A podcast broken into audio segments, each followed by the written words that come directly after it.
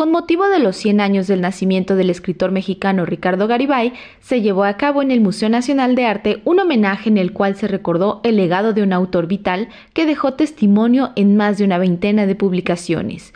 Un hombre multifacético que practicó el box y que la televisión y la radio no le eran ajenas. Así lo comentó la directora general del IMBAL, Lucina Jiménez. A Ricardo Garibay se le ha llamado un mexicano universal y fue en realidad un incansable caminante de mundos distintos y distantes. Él solía cruzarlos con firmeza a través de la palabra, la crónica y la memoria. Sus experiencias de vida y su práctica lectora abrieron al Garibay un mundo infinito donde abrevar para su escritura. Para Garibay, la literatura tenía que asomarse al espíritu de la vida, al misterio de estar sobre la tierra, explorar la conducta humana para poder también bucear en el espíritu, como lo dijo en oficio de leer. Sus obras completas tendrán que releerse y comentarse con motivo de este centenario, pero sobre todo porque tiene mucho que contarnos. Trabajaremos en el Instituto Nacional de Bellas Artes y Literatura para que las nuevas generaciones se nutran del pensamiento, la obra y contundente eh, escritura de Ricardo Garibay. La cronista y narradora Josefina Estrada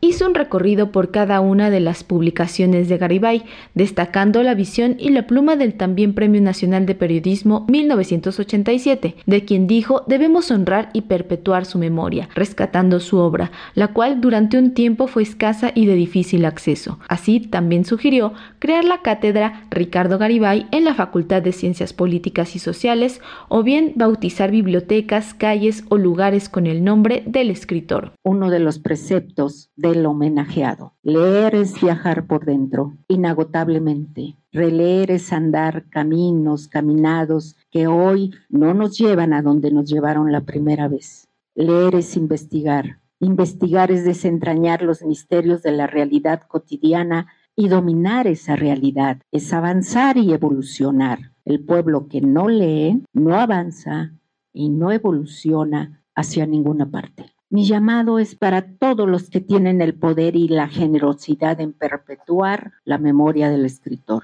No saldrán defraudados, porque la vasta obra de Garibay contribuye a formar una sociedad con mejores lectores y por ende mejores personas. Los escritores Armando González Torres, Mari Carmen Sánchez Ambris y Socorro Venegas también recordaron la vida y obra del autor de Beber el Cáliz, y en su intervención, Venegas, discípula de Garibay, instó a las nuevas generaciones de periodistas y escritores a leer la obra de Garibay, misma que adelantó será publicada en la serie narrativa de la Dirección General de Publicaciones y Fomento Editorial de la UNAM. Además de esa bravuconería, también había otro tipo de declaraciones con las que resumía su entrega absoluta a la literatura. Por ejemplo, escribo de rodillas y aquí sí soy humilde. No me arrodillo ante nadie, pero sí ante la literatura. A otros probablemente les parecerá importante situar a un Ricardo Garibay cercano al poder, a los políticos. Me parece que a 100 años de su nacimiento, sus lectores y sobre todo quienes no lo han leído, podemos entregarnos mutuamente la licencia de leer su obra sin los prejuicios que han impedido que sea más conocido. Hay que dar a leer sus libros, hay que otorgarle el lugar protagónico que merece entre los autores de su generación